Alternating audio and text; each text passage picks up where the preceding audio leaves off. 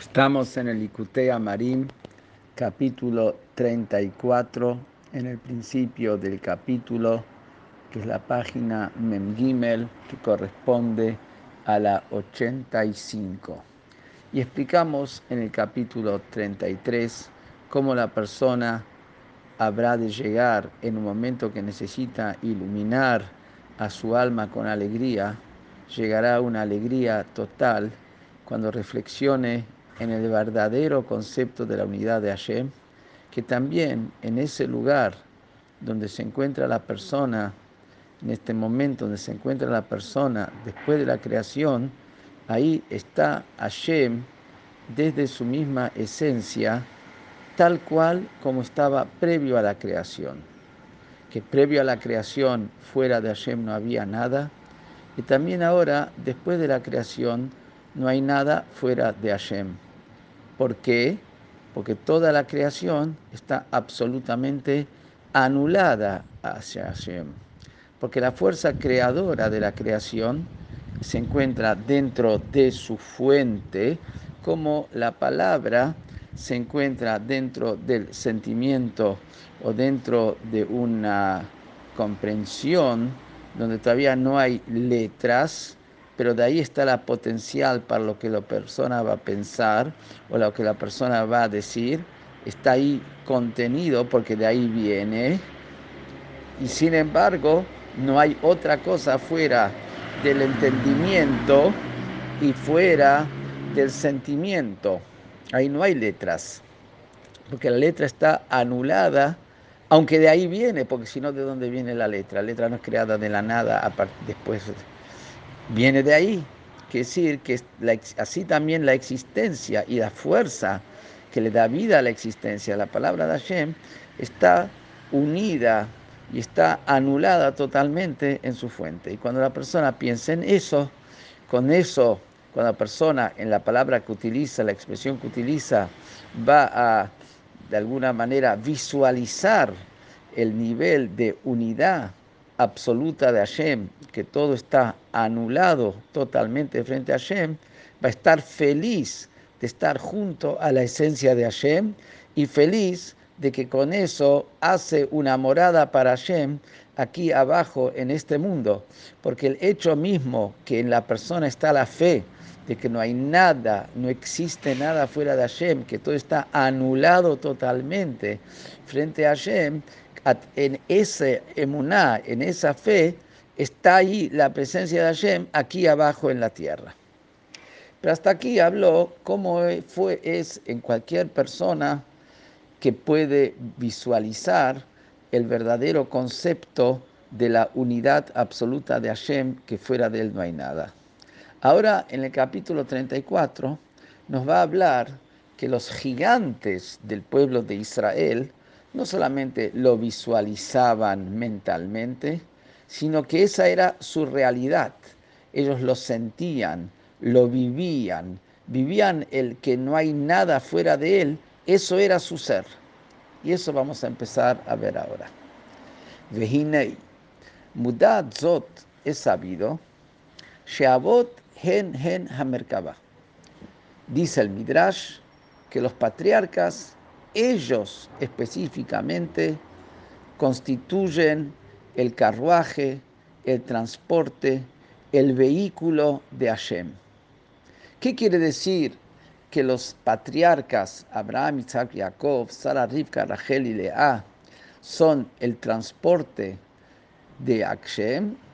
Nos dice, Shekol yemeihem leolam lo yifsiku afilu achat מלקשר דעתם ונשמתם לריבון העולמים בביטול הנעל לייחודו יתברך.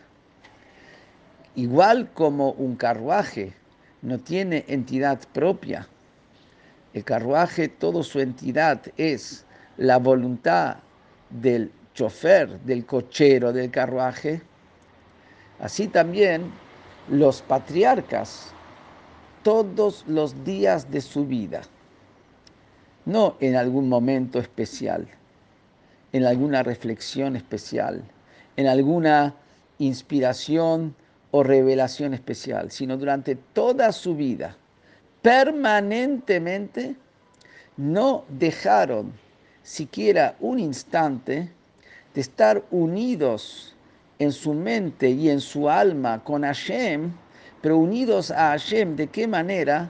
No de una manera etérea, no de una manera abstracta, sino estar unidos a Hashem con una nulidad total en el concepto de unidad de Akadosh Baruchu que hemos mencionado.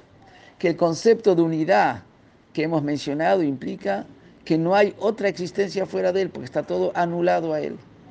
Quiere decir que los patriarcas durante toda su vida y permanentemente estaban en un estado de anulación total que no se sentían a ellos a sí mismos como una entidad, sino eran simplemente la expresión de Akadosh Baruj la expresión de la voluntad de Akadosh Baruj la expresión de la fuerza de Akadosh Baruj No tenían entidad propia, como el coche, el carruaje, que no tiene entidad propia. Es una expresión de la voluntad del cochero.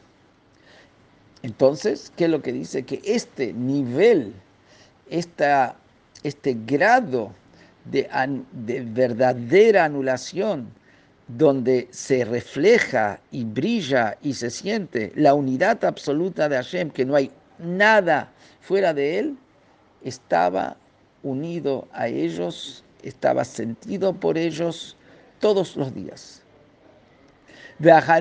kol Eso eran los patriarcas. Detrás de los, de los patriarcas, a continuación de los patriarcas, todos los profetas, los profetas del pueblo judío. Kol Ejat, cada uno de los profetas, Lefim Madrigat Nishmato Cada uno de acuerdo al nivel de su alma, cada uno de acuerdo a su capacidad de captación de la divinidad, era su nivel de anulación hacia la unidad absoluta de Hashem, que no hay nada fuera de él. Pero todos lo tenían, pero cada uno en la dimensión y en, la, en el grado de su neshama y de su captación. Al.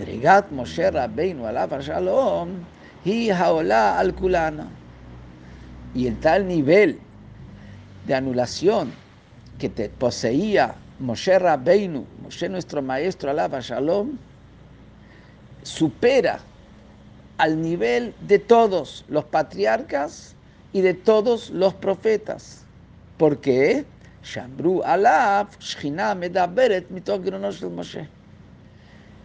Los hajamim dicen que Hashem, la Shchina, la presencia divina, hablaba por medio de la garganta de Moshe. Es decir, Moshe es como que no era una entidad en sí mismo. Todo el ser de su garganta era revelar la voluntad, revelar la sabiduría, revelar la palabra de Hashem. No tenía entidad propia. Él, Moshe Rabbeinu, era la garganta de Akadosh Baruchu. Hasta tal punto estaba anulado totalmente Akadosh Baruchu. Similar a este nivel que hemos hablado de los patriarcas o de los profetas, Zahu Israel Bemamat Har Sinai. Los judíos, cuando estuvieron parados frente al monte Sinaí, alcanzaron un nivel similar, de anulación total frente a Hashem. Rak, pero no podían contener este nivel de anulación hacia Hashem. No lo podían sostener, no lo podían soportar, porque era, los superaba, no estaban en ese nivel de anulación, brillaba en ese ni la verdad de Hashem, pero ellos no estaban en ese nivel de la verdad de Hashem. Que mamar razal shalkol dibur parhanish Como dijeron los hajamim, que cada palabra de Hashem les volaba el alma ¿Qué quiere decir se volaba el alma por cada palabra de Hashem frente al monte Sinaí? Quiere decir que cada revelación que recibían de Hashem se deshacían, no podían contenerla. bitul. ¿Qué sí que se vuela el alma? Que desaparece, que deja de ser, que deja de existir.